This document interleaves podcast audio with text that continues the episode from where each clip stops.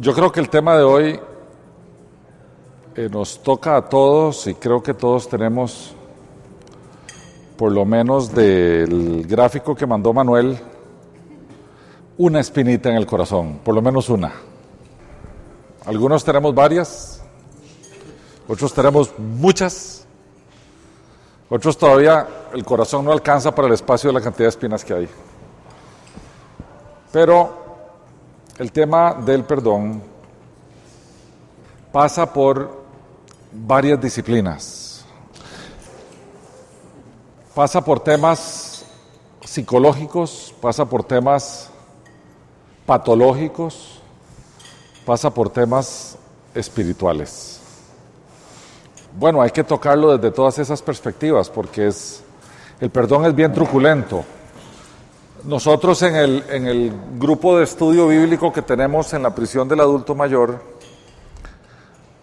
tenemos que lidiar con este tema del perdón todo el tiempo, porque ahí hay gente que perdió su libertad porque alguien lo cantó, gente que perdió su libertad porque alguien lo cantó injustamente, y hay otros que perdieron su libertad porque alguien lo cantó justamente. O hay algunos que fueron sentenciados justamente en términos de que eran culpables de lo que hicieron, pero la condena que le pusieron es excesiva comparada con otras condenas de otras gentes. Porque no tenían un buen abogado y no, pudieron pues, establecer sus argumentos correctamente. Y, bueno, uno se entera de todo. Y ellos viven con un grado de amargura. Porque no es sencillo, no es nada sencillo estar ahí. Y menos saber que uno estuvo ahí si es por causa injusta o, por ejemplo, que el delito que cometió a todo el mundo le dan cinco años y ya le dieron diez. Y entonces, cuando cumple cinco años, a partir del, del año, del día uno, después de los cinco años, empieza a acumular, ya hubiera salido, ya hubiera salido y pasa cinco años más en eso. Entonces, el tema del perdón, ahí se da muy, muy, de forma muy, tal vez compleja, digámoslo así, porque a ellos no les es fácil perdonar porque lo que lo, lo que lo lastima continúa ahí, ¿verdad? Pero veamos un poquito algunas cosas o algunos elementos que normalmente ocurren cuando alguien nos hace algo. Lo primero es que usualmente el perdón viene, o perdón, el, el, nuestro sentimiento o emoción, independientemente de lo que sea, viene porque alguien nos ocasionó algún daño o porque alguien nos ofendió. Nosotros somos muy poco tolerantes, el ser humano como tal, a ofensa y a daño. Muy poco. Y aunque mucha gente puede decir que no le afecta y hace una sonrisilla cuando alguien le dice algo que no le agrada, sí le afecta, lo guarda, lo mastica, lo digiere, duerme con él y ahí anda aquello. De la ofensa y el daño pasamos al resentimiento. Y el resentimiento se entiende muy fácil cuando uno descompone la palabra. Resentir es sentir dos veces. ¿Qué hace el que resiente? Vuelve a sentir la ofensa otra vez. Y vuelve a sentirla. Entonces, si Manuel me hace algo a mí, yo sentí lo que Manuel me hizo. Y cuando me acuerdo de lo que me hizo y me vuelvo a enojar, lo vuelvo a sentir. Y cuando me vuelvo a acordar, lo vuelvo a resentir. Esto estoy resintiendo.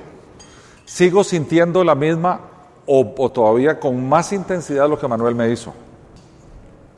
Y hay gente que pasa con resentimientos decenas de años. Yo tengo un compañero de trabajo que le resiente a su tío que por culpa que el tío no lo hospedó en Estados Unidos perdió una beca. Mi compañero tiene 60 años de edad y eso ocurrió cuando él tenía 20. Tiene 40 años de resentirle al tío y no le habla. Y no le habla. Por supuesto que de brincar de aquí al odio es un momentito de resentimiento acumulado, brincamos al deseo de que al otro le vaya mal. Porque de alguna manera usted puede traducir odio de esa forma. Ojalá que le vaya mal. Ya no es tanto la envidia que dice, ¿por qué aquel tiene este carro y yo tengo este otro? Ojalá que se le descomponga, que es la envidia que la gente, ¿verdad? O mira que ella se hizo una cirugía estética en la cara, ojalá se le jale para acá. Esos son esos son, a ver, resentimientos, digámoslo así, porque no son resentimientos, pero son causados por envidia. Este otro no.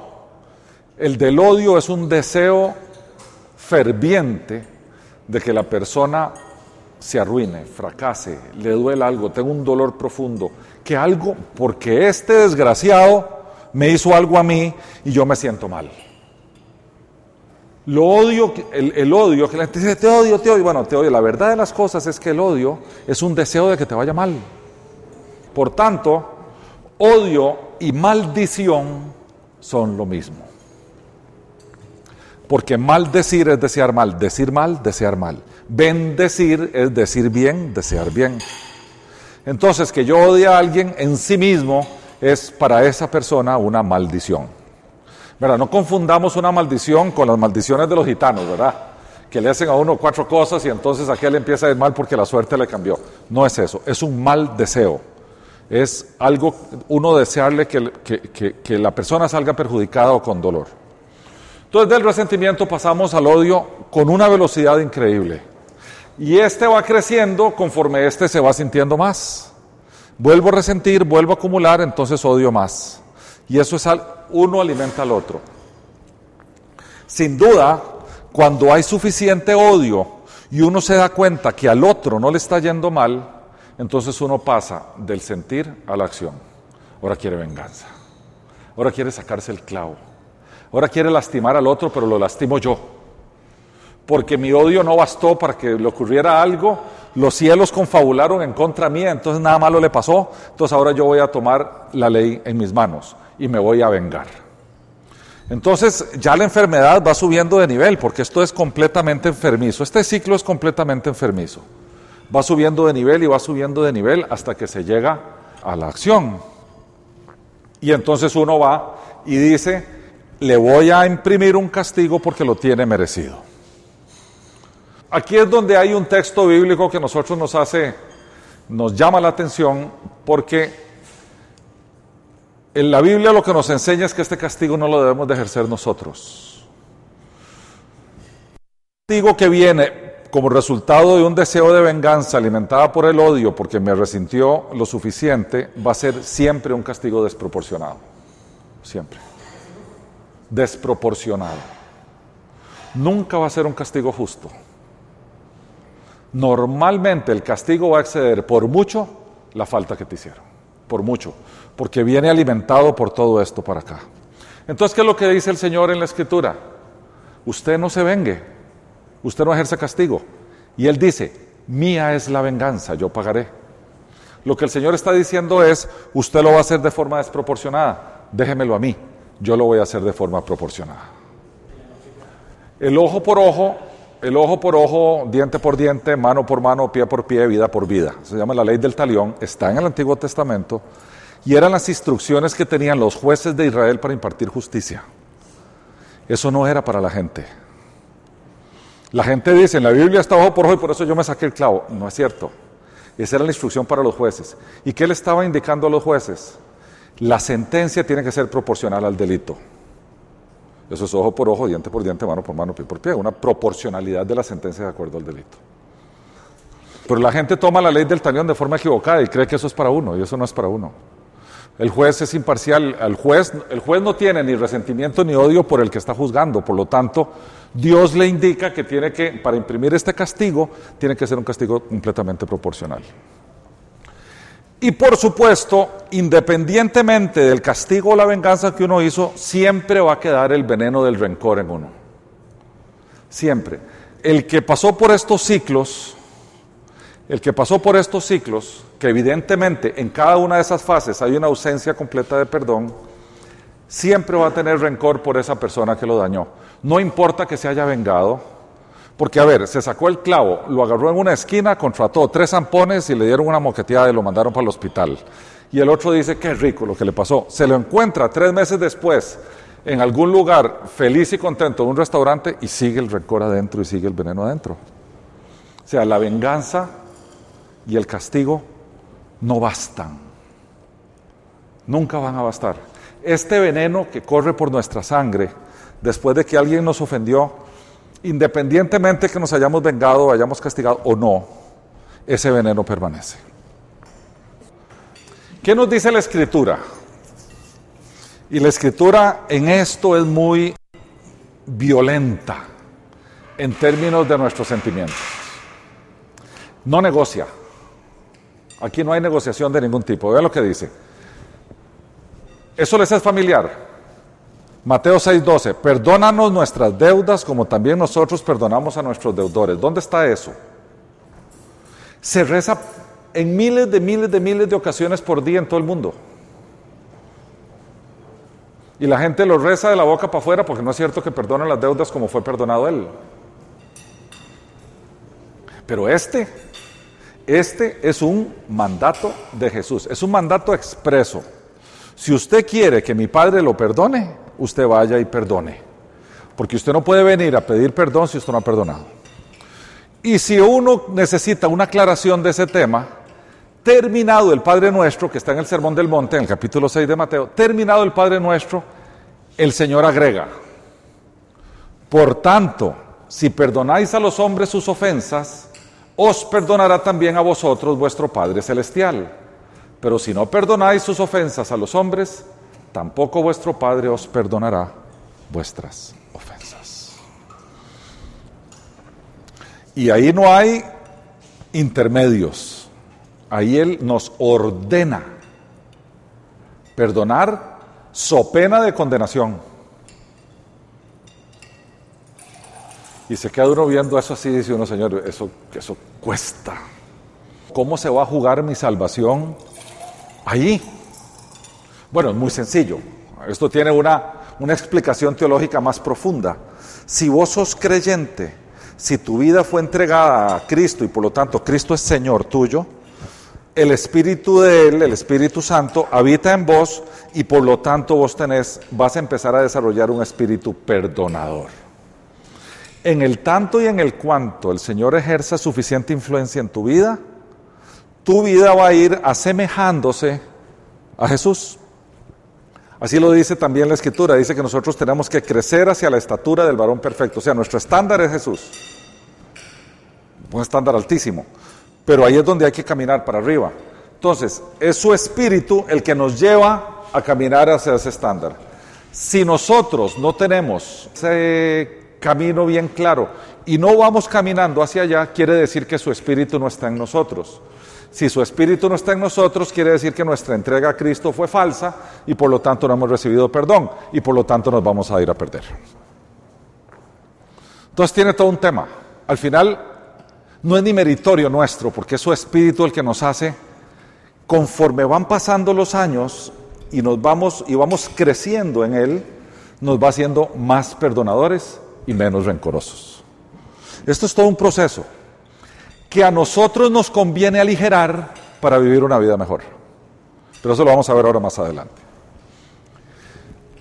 Aparece en escena probablemente el apóstol más explosivo de todos, Pedro. Pedro no tenía conectado el cerebro con la, boca, con la boca. El hombre era explosivísimo.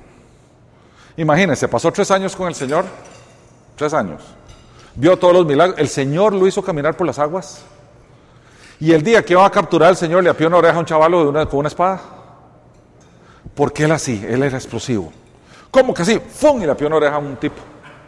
El Señor tuvo que sanar al, tipo que lo iba a capturar. A un discípulo del sumo sacerdote. Dentro de su expresividad, Pedro capturan al Señor y lo, y lo pescan afuera de la casa del sumo sacerdote donde se estaba asomando y niega al Señor. Y la segunda de las, de las negaciones de Pedro fue con maldición, quiere decir, no conozco ese tal por cual, comillas. Si la escritura lo negó con maldición. Entonces Pedro era un hombre explosivo. Entonces dentro de su explosividad, Pedro le pregunta al Señor, Señor, que yo también tengo que perdonar. Y ve lo que dice. Entonces se le acercó Pedro y le dijo, Señor, ¿Cuántas veces perdonaré a mi hermano que peque contra mí? O sea, que me haga un daño a mí. Hasta siete, porque siete era un número simbólico de mucho, ¿verdad? De completo, un completo perdón. Y ese se deriva de que el mundo fue, el universo fue hecho en seis días y en el séptimo el Señor descansó completando la creación. Entonces, el número siete siempre tiene una, una connotación de completo en las escrituras. Y el Señor le dice, Jesús le dijo, no te digo hasta siete, sino hasta setenta veces siete. O sea, le dijo, esto es por mucho para allá. O sea, no es que tenés que perdonar una, dos, tres, tenés que perdonar siempre, le indica Pedro. La escritura es muy clara. El perdón es un tema que está en el puro centro de la Biblia. ¿Por qué razón? Porque el perdón es el tema de la Biblia. El tema principal de las escrituras es el perdón. El perdón es el tema principal de la escritura. De toda la escritura. De tapa a tapa, de principio a fin, de Génesis a Apocalipsis. Vea si es importante para Dios. Porque la Biblia trata de la historia de cómo el hombre se rebeló contra Dios y cómo Dios lo perdonó. De otra la escritura. Después puedes agregarle porque lo perdonó por el amor y la misericordia y la gracia, pero si no se hubiera condenado por la santidad y por la justicia, y entonces analizar la historia del pueblo de Israel, analizar después cuando Jesús estuvo, analizar después los últimos días en Apocalipsis, pero en el puro centro. ¿Qué quiere decir las buenas nuevas? En otras palabras, ¿qué quiere decir el Evangelio? Evangelio, que la palabra Evangelio quiere decir buenas noticias, buenas nuevas. ¿Cuáles son las buenas nuevas? El perdón. Entonces, que hay perdón disponible. Nosotros no perdonamos básicamente por nuestro egoísmo, porque resentimos y el centro de nuestra vida somos nosotros y cuando ese centro es atacado, nosotros respondemos. Si el centro de nuestra vida fuera el Señor y no nosotros, cuando nos atacan no tiene la menor importancia, porque no están atacando la médula, el centro nuestro. Pero nosotros somos homocéntricos en vez de ser teocéntricos. Si Dios fuera el genuino centro de nuestra vida, como mucha gente dice que es, a nosotros no nos dolería que nos ofendiéramos, perdonaríamos con muchísima facilidad, porque no nos atacaron nuestra esencia. Pero como somos egocéntricos, cuando atacan nuestra esencia respondemos inmediatamente y nos resentimos y etcétera, etcétera, etcétera. Yo tengo un hijo que es rencoroso y tengo un hijo que perdona un instante. Vos le haces un daño, y a los cinco minutos ya se lo olvidó y anda igual con la otra persona como si nada hubiera pasado. Y tengo otro que todavía recuerda cosas, que ahora tiene 17, que todavía recuerda cosas que le hicieron cuando tenía 4 o 5 años unos compañeros. Ahora sí, entremos al tema de perdón. Vean esta extensísima, extensísima definición de perdón. Pero hay muchas, pero me pareció esta, esta me pareció sumamente oportuna. El perdón es la acción por la que una persona el perdonante, que estima haber sufrido una ofensa, decide, aquí no dice siente, decide, bien a petición del ofensor, mira Manuel, perdóname porfa, ¿verdad? O espontáneamente, no sentir resentimiento hacia el ofensor, o hacer cesar su ira o indignación contra el mismo, renunciando eventualmente a vengarse o reclamar un justo castigo o restitución, optando por no tener en cuenta la ofensa en el futuro, de modo que las relaciones entre ofensor perdonado y ofendido perdonante no queden afectadas o queden menos afectadas. ¿Qué derivamos en primer lugar de esta definición tan extensa? Que yo no perdono por emoción, que yo no perdono por sentimiento, que yo no perdono por espontaneidad. El perdón es una decisión meditada.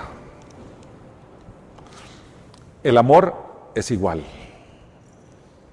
El amor, pese que a la gente considera que el amor es un sentimiento, amar a una persona es una decisión. Porque al principio puede haber alguna atracción interesante, pero cuando uno empieza a conocer a la persona a fondo, empieza a encontrarse cosas que no son atractivas en ella. Entonces uno tiene que tomar una decisión.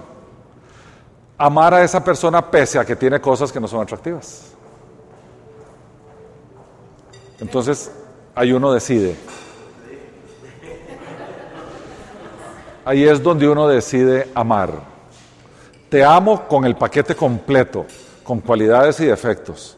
Y a veces los defectos exceden en mucho las cualidades y aún así decido amarte. Yo no estoy diciendo que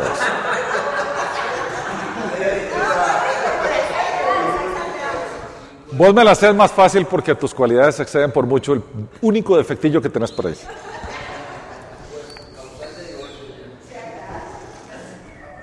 Por eso la gente confunde, ¿eh? la gente dice es que yo vieras cómo amo tal persona y, es una emoción, esa emoción pasa muy rápido. En la primera de tanteo, cuando empiecen a salir tres, cuatro defectillos, esa emoción se pasó. Perdón es igual. Si el perdón fuera una emoción, dependería de nuestro estado anímico. Entonces hoy perdoné, pero mañana dijo, sabes que mejor no lo perdono, porque mañana sí me siento mal. Pero pasó, mañana me volví a sentir bien, entonces lo vuelvo a perdonar. Y el perdón no es una emoción ni es un sentimiento. Es una decisión meditada, pensada.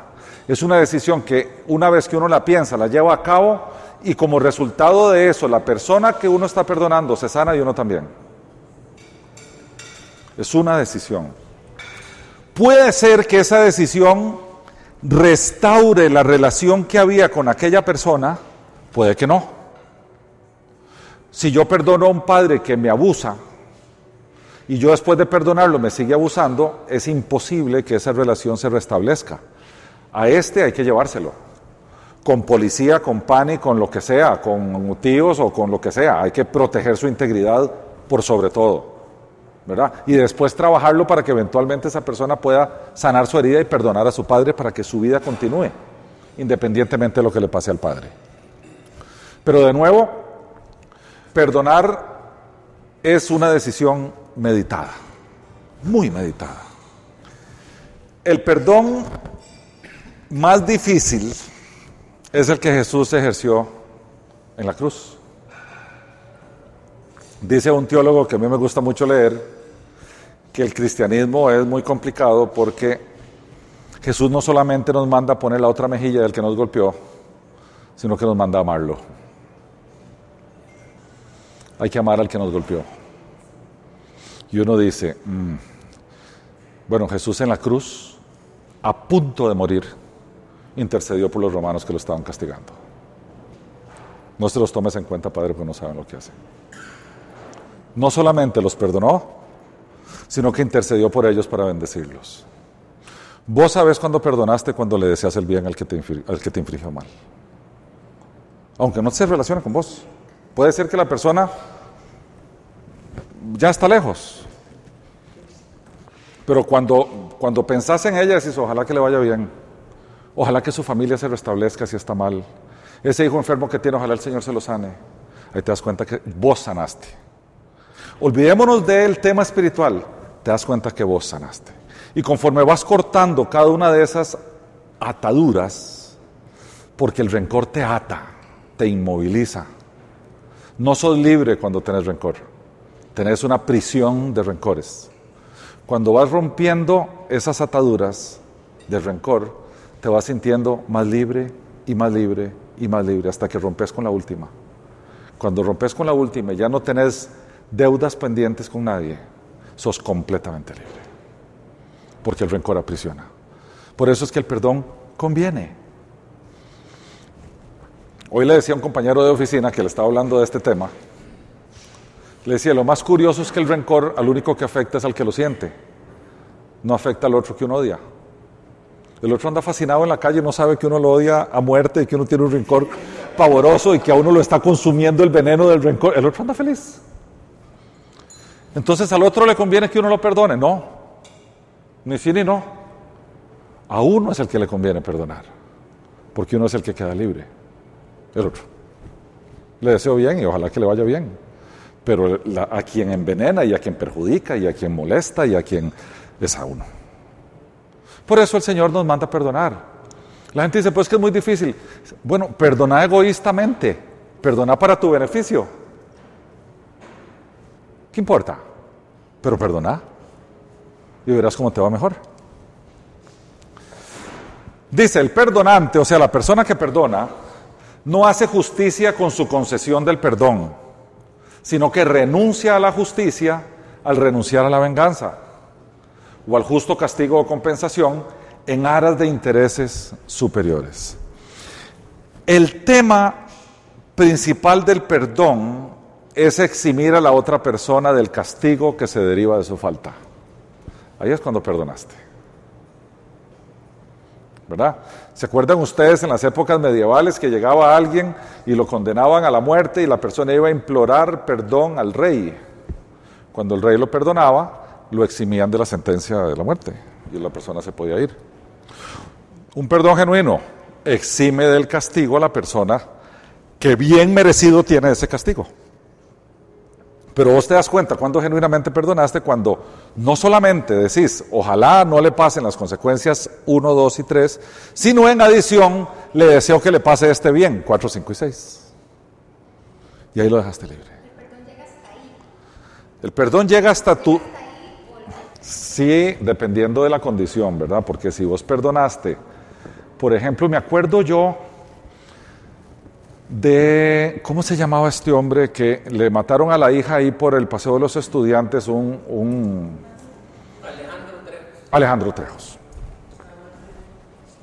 Con alguien que venía con tragos, que venía huyendo porque había chocado arriba y pasó por ahí, la hija murió con unos dos o tres muchachos que iban por una iglesia a dejar unos panecillos, una cosa así. Él perdonó.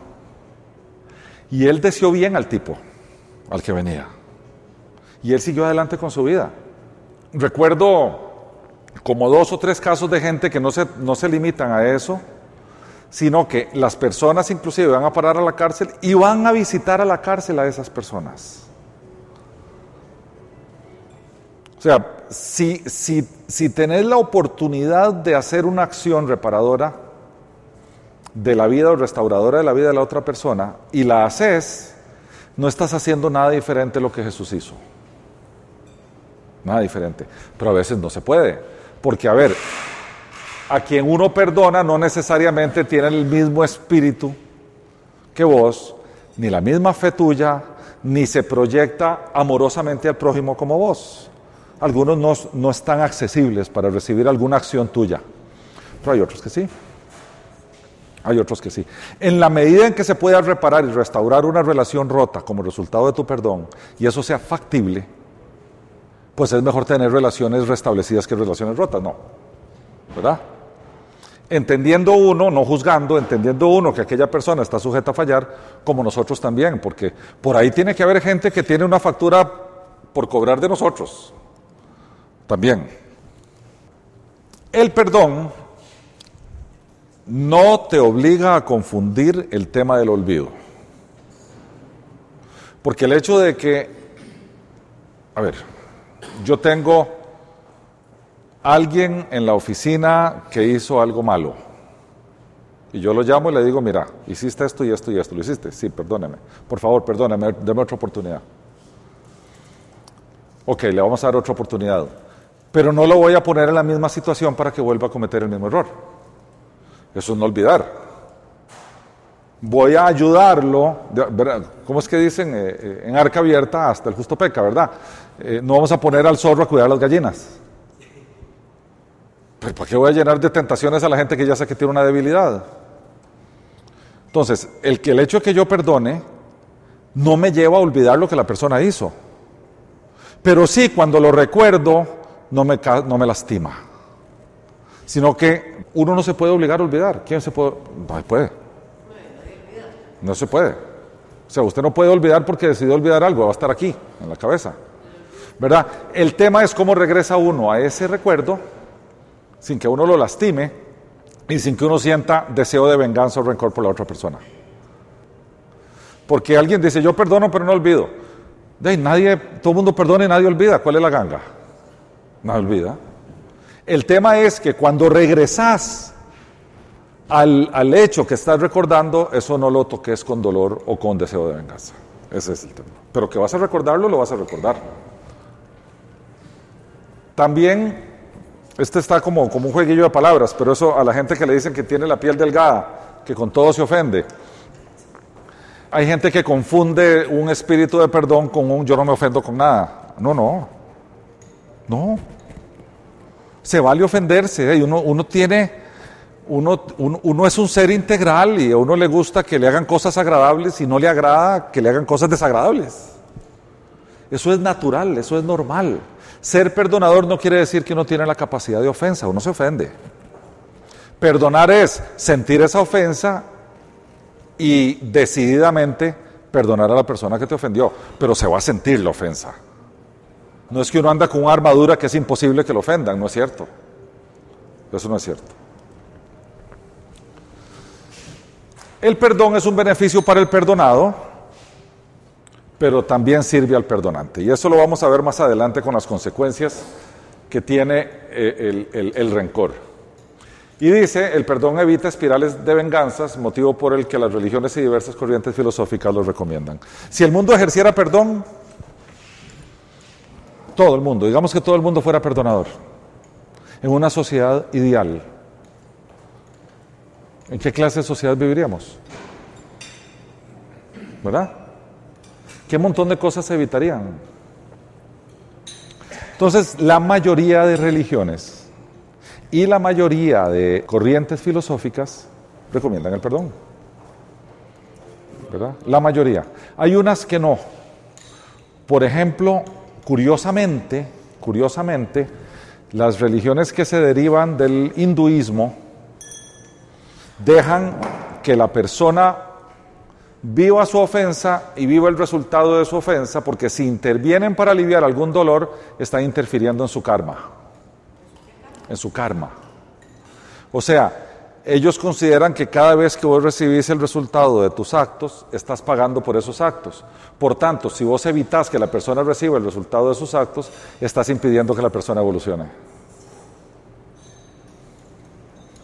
Entonces ellos no tienen problema con que, la, con que la gente esté en dolor, en sufrimiento. Porque si alguien está en sufrimiento, está, es karma, está pagando por algo que hizo en la vida pasada, hay que dejarlo ahí y que sufra. Y por eso los regímenes de castas que tienen ellos, precisamente. Porque entre más alto estés en las castas, más evolucionado sos. A los otros hay que dejarlos que sufran y que sufran y que sufran, porque si no, no evolucionan a través del dolor. Curioso. Y esa y esas corrientes filosóficas orientales ahora están de moda en Occidente, con el tema de la nueva era y todo el mundo anda fascinado con esas cosas y no profundizan en la esencia de esas cosas que son fatales, ¿verdad? Nosotros los que entendemos los principios bíblicos, entendemos que nosotros somos los responsables de administrar las relaciones. Las personas que no entienden estas cosas no son responsables de administrar las relaciones, son reactivas. Pero nosotros que entendemos estas cosas deberíamos aprender a administrar nuestras relaciones, de forma tal que las administremos y, las, y nos comportemos de manera en que se enriquezcan las relaciones. Si hay una relación tóxica, hay que separarse un poquitito y subir un poquitito a la superficie, no profundizarla. Si hay una relación intensa y bonita, bueno, hay que hacerla con más frecuencia y más profundidad. Pero eso está en uno que tiene la capacidad de dar un paso para atrás y decidir cómo va a ser mi relación con ella, con ella, con ella, con ella, con ella y con ella. Esa es una decisión que uno toma para que la vida nos vaya bien. Es un tema de administración de relaciones. Eh, a mí me tocó, mi papá cuando antes de morir me dejó un, un pedido con una hermana que ya murió. Me dijo, no me la abandones, vémela. Y se me hizo muy difícil, muy difícil. Pero había que hacerlo. En aquel tiempo, que yo no, no andaba en estas, de porque mi papá me lo pidió. Si hubiera andado en estas, igual lo hubiera hecho, pero por otras razones. Pero sí, nosotros estamos llamados a administrar nuestras relaciones inteligentemente, no emocionalmente. Cuando las administras con inteligencia y no con tus emociones, las administras bien. Tomas buenas decisiones, perdonás y pones espacio de por medio para que la relación perdure por siempre. Administrad las relaciones. Vamos a ver los beneficios médicos de perdonar.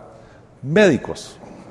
Miren qué interesante porque cuando tuve acceso a este material, el material es mucho más amplio, viene con los estudios pertinentes y las cosas, y la, el John Hopkins que aportó a esto y tal. Se lo comento a Lorena y resulta que Lorena está leyendo un libro relacionado con el daño que produce el estrés en el cuerpo. Emociones que matan se llama el libro. Es increíble lo dañino, lo dañino que es el estrés. Básicamente porque el estrés hace que el cuerpo produzca extraordinaria y constantemente dos sustancias, cortisol y adrenalina, que son sustancias diseñadas para que uno las use de vez en cuando. ¿Qué es de vez en cuando? Cuando hay peligro. Entonces, cuando hay peligro, el cuerpo produce todo eso y vos tenés fuerzas más allá de las que son, o corres más rápido de como corrías, o eso produce eso. Pero en una vida de constante estrés, es una vida de constante peligro. Entonces, esas sustancias permanecen en tu cuerpo de forma eh, permanente y te empiezan a dañar un montón de cosas, un montón. Colesterol, triglicéridos, el corazón, el hígado, el páncreas, miles de cosas, miles, miles. Veamos algunas de ellas, porque vean qué curioso. El rencor dispara la adrenalina y el cortisol, el estrés. Una persona rencorosa es una persona que va a andar con un estrés producido de su rencor. De su rencor. Estos son estudios de universidades muy reputadas como John Hopkins, que es, eh, es un hospital súper famoso en Baltimore, que a la vez es una, es una universidad médica. Dice, las personas que son comprensivas y perdonan sufren menos dolor. Gente que guarda sentimientos novicios como el rencor vive con más tensión, lo que hace que su capacidad de tolerar tanto el dolor físico como el emocional sea mucho menor que el de alguien con corazón que perdona. Es curioso, el corazón perdonador le da a uno mucho más relajamiento y por lo tanto sufre menos todo el esquema muscular y uno anda con menos dolor. Entonces, le deja al cuerpo espacio para que lidie con los dolores que son producidos por un golpazo o por una enfermedad o algo así, pero ya no sufre los otros, el otro pedazo de dolores que uno bien se podría ahorrar. Un médico amigo mío me decía que el 60% de las enfermedades de las personas son psicosomáticas. O sea, si uno tuviera su mente y su espíritu equilibrado, se libra de ese 60% de las enfermedades. Eso es lo que hay el 40% que son biológicas. Más de la mitad son psicosomáticas. Dice, mantiene la salud cardiovascular. Una persona que perdona a sus semejantes tiene una mejor presión arterial y pulso cardíaco. Un corazón que perdona es un corazón sano y más fuerte hacia las enfermedades. El estrés produce arritmias, produce aceleramiento, produce presión alta y por lo tanto el corazón como órgano sufre. Y haciendo una, una como una comparación, el corazón perdonador sufre físicamente menos que el corazón no perdonador, médicamente hablando. También mejora, por supuesto, los niveles de estrés, dolores de cabeza que produce el estrés, de espalda, problemas para dormir. Ustedes no han estado digiriendo rencor cuando duermen, acordándose del desgraciado que le hizo un daño y te mantiene despierto. Para concentrarse en el trabajo, el estrés diario también puede ser causado por la falta de perdón en la vida, pues inhibe al ser humano de disfrutar las oportunidades que día a día se le presentan. La falta de perdón definitivamente estresa. A ver, uno pasa en la oficina mucho más tiempo que en la casa. Y a veces uno tiene en la oficina gente que le ha hecho uno daño. Y la ve todos los días. Y está recordando y resintiendo. Recordando y resintiendo. Mira dónde va el desgraciado pase por enfrente. Un, o un cliente, un cliente desgraciado. Y hay que lidiar con el cliente desgraciado. Pero eso produce estrés. Y sin duda alguna, mejora la calidad de vida. Una persona que perdona tiene una mejor autoestima. Tiene la capacidad de perdón. Entonces su estima mejora se siente más fuerte y seguro para manejar su propia vida y está lejos de una existencia marcada por la amargura, el dolor y el resentimiento. Estas tres cosas, si ustedes se dan cuenta aquí, amargura, dolor y resentimiento. Yo estoy seguro que si yo le pregunto a cada uno de ustedes, ¿qué vida prefieren? ¿Una vida llena de alegría y de paz o una vida llena de amargura, dolor y resentimiento? Yo estoy seguro que nadie va a elegir una vida de amargura, dolor y resentimiento. Nadie. Entonces, ¿por qué no perdonamos? Porque el rencor nos da amargura, dolor y resentimiento. Pero el perdón, como el amor, se ejercita. Pensemos en un músculo, hay que ir al gimnasio, hay que ejercitarlo. Al principio puede ser que uno perdone poquito, pero siga perdonando porque eso se ejercita. A partir de que empezás a recibir paz y a partir de que empezás a ver que las consecuencias del rencor solo afectan al otro, a partir de que empezás a, interiorizar todo aquello y cada vez que perdonas interioriza más, vas creciendo en el perdón. En realidad no es un don, en realidad no lo es. Se asocia mucho a temperamento y personalidad, pero, pero al final hay que ejercitarlo. Al final hay que ejercitarlo. Es un tema de decidir. Es que no es un tema de sentir. No es un tema de que Él tiene más capacidad de perdón que yo, es un tema de que Él decide perdonar y yo no. Es una decisión la cual se ejercita. Es como ser honrado, es como amar, es como, es como mil cosas. El tema es, vos tenés una vida llena de resentimiento, rencor y dolor, o tenés otra opción de amor, de tranquilidad, de paz. ¿Cuál elegís? Bueno, elijo esta, entonces voy a perdonar, voy a agarrar la lista y voy a perdonar a todo el mundo. Nosotros hacemos en otra cosa, en otro estudio, otras cosas relacionadas con ataduras del ser humano que tienen que ver en el campo espiritual, en el campo físico y en el campo del alma, que llamamos, que es la psique, ¿verdad? Tu, tu yo. Y en una de esas, en una sesión, llamémosle así, ayudamos a la gente a ir recordando quién lo ha dañado y cómo va a ir decidiendo perdonar a cada una de esas personas para liberarse de eso y limpiarse. Porque, a ver, en el momento que vos lográs reconciliarte con tu pasado y perdonar aquello y enfocarte en tu presente y en tu futuro, los que vienen a hacerte daño ya va a ser mucho más sencillo perdonarlos. Mucho más. Inclusive gente muerta. Yo me reconcilié con mi papá muerto hace cuánto? Hace como un año. ¿Y murió hace 30? Y murió hace 30 años.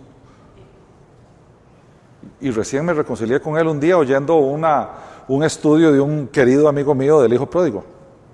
Y venía en el carro y cuando me di cuenta estaba perdonando a mi papá y me puse a llorar entre el carro. Y me reconcilié con, después de 30 años. Después de 30 años.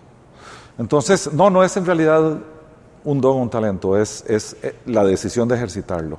Y hay que empezar por, por atrás, atrás, atrás, atrás, inclusive cuando uno era chiquitico. Hay que ir al gimnasio del perdón y ejercitarse ahí. Me faltaba algo y era la restitución. Hay gente que no perdona hasta tanto no, no se le restituya de alguna manera el daño que se le causó. O sea, vos me robaste, si no me devolves lo que me robaste, no te perdono. En mi corazón yo tengo esa, esa, esa lógica. Es bien curioso eso. Y ahora sí voy a meterme en temas teológicos, ya no en temas de salud. El fondo donde yo quería llegar es este. Vean, en esencia, nada de lo nuestro es nuestro.